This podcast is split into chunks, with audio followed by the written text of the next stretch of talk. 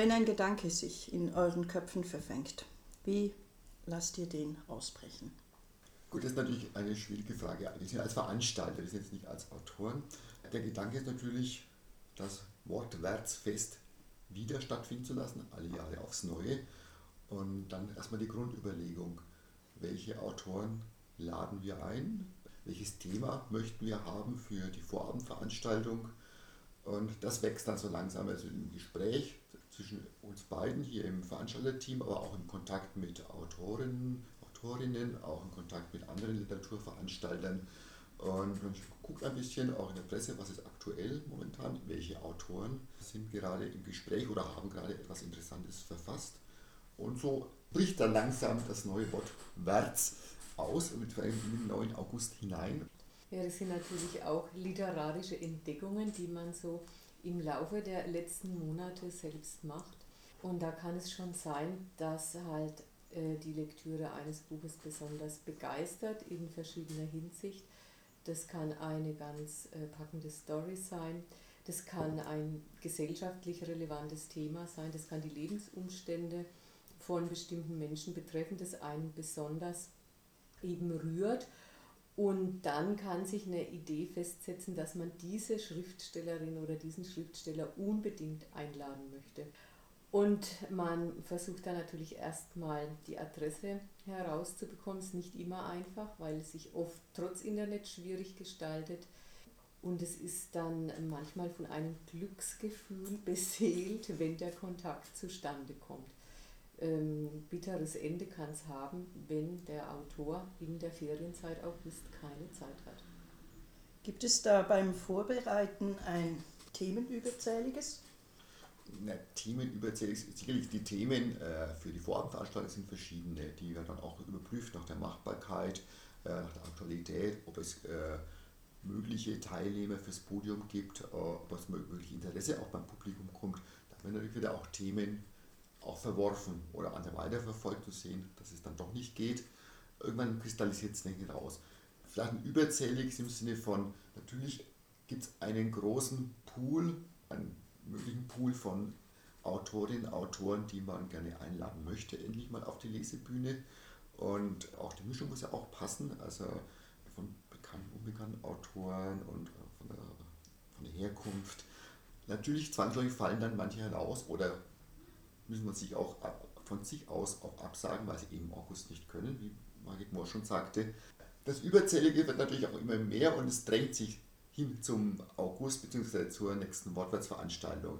Man nimmt sich natürlich vor, jedes Jahr aufs Neue. Das nächste Jahr beginnen wir sehr viel früher mit der Planung, mit der Suche, mit der Organisation.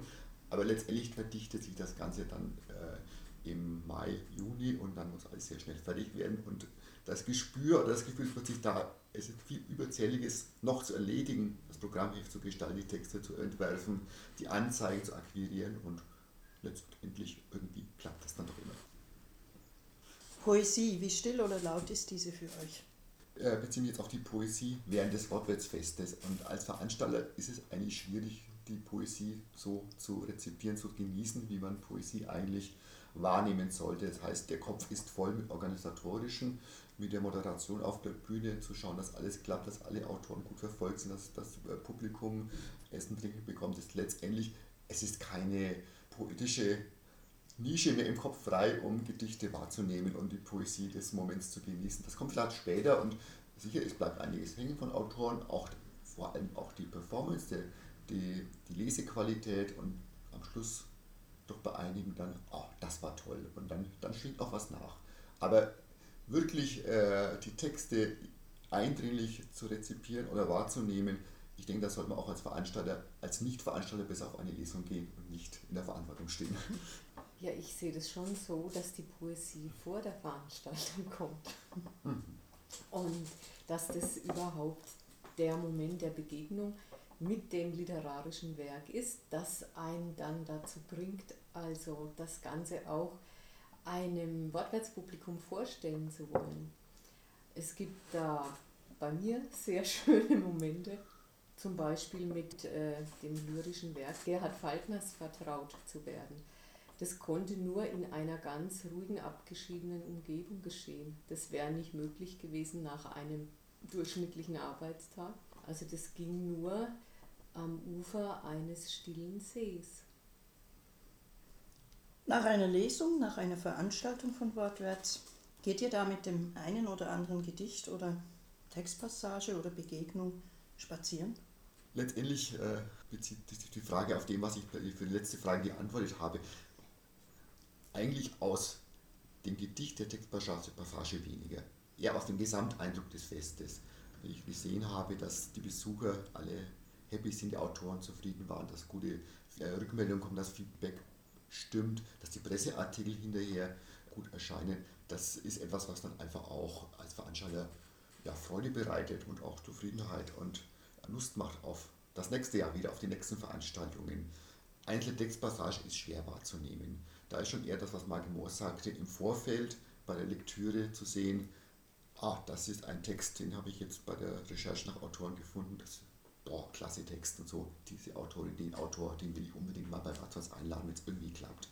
Aber nach der Veranstaltung selbst ist es eher so der Gesamtausdruck, der auch ein bisschen abfällt von einem endlich der, der, der, die Anspannung und wieder geschafft, toll was. Stichwörter. Notizpapier. Notizpapier, das ist ein Drama für sich bei mir. Man ist, schreibt dann schon mit Notizzettel fest, äh, Notizzettel voll, muss sie dann selbst wieder entziffern können. Insofern bin ich jetzt langsam dazu übergegangen, mir Notizen in das Smartphone einzutippen. Das ist elektronisch und modern. Gedankengut. Gedankengut. Ah, Gedankengut ist ein Begriff, der mir irgendwie nicht gefällt. Ähm, ich würde es eher umformulieren, eben gute Gedanken, gute Gedanken sind wichtig zur Planung dieser Veranstaltung. Satzzeichen. Auch mal ein Ende setzen können. Interpretation das Bewusstsein darüber, dass das Einfühlen in einen Text etwas sehr Subjektives sein kann, aber nicht sein muss. Schreibtisch? Der Schreibtisch äh, wird mit zunehmenden Wortplanungen, äh, sich nahe, dem, nahe dem Fest für äh, Wortplatzfest immer voller und chaotischer und bedarf dann immer mal wieder die Punkte, das Ganze zu ordnen, damit das Fest auch in so geordneten Bahnen verlaufen kann, wie es verlaufen muss. Literaturpreise. Literaturpreise ein gutes Stichwort für Wortwärts auch, nachdem wir ja seit Jahren auch immer die Preisträgerinnen und Preisträger des Literaturpreises den Nürnberg Kulturläden einladen als fester Podiumsplatz und ja, das passt wunderbar zu Wortwärts. Geniestreich. Ein Geniestreich ist etwas unerwartet Brillantes, was man erleben kann. Fanpost? Fanpost. Äh, Fanpost haben wir jetzt in dem Sinne noch nicht bekommen, aber es doch, doch, doch, doch, doch, doch, doch, doch, als E-Mail. Ja, das wollte ich gerade sagen. Ja. Immer wieder die begeisterten E-Mails oder E-Mails von Besuchern, denen es sehr gut gefallen hat. Also ist zwar auch Art Fanpost, aber unter Fanpost stelle ich mir immer vor, so ein klassisches Kuvert mit Herzchen drauf.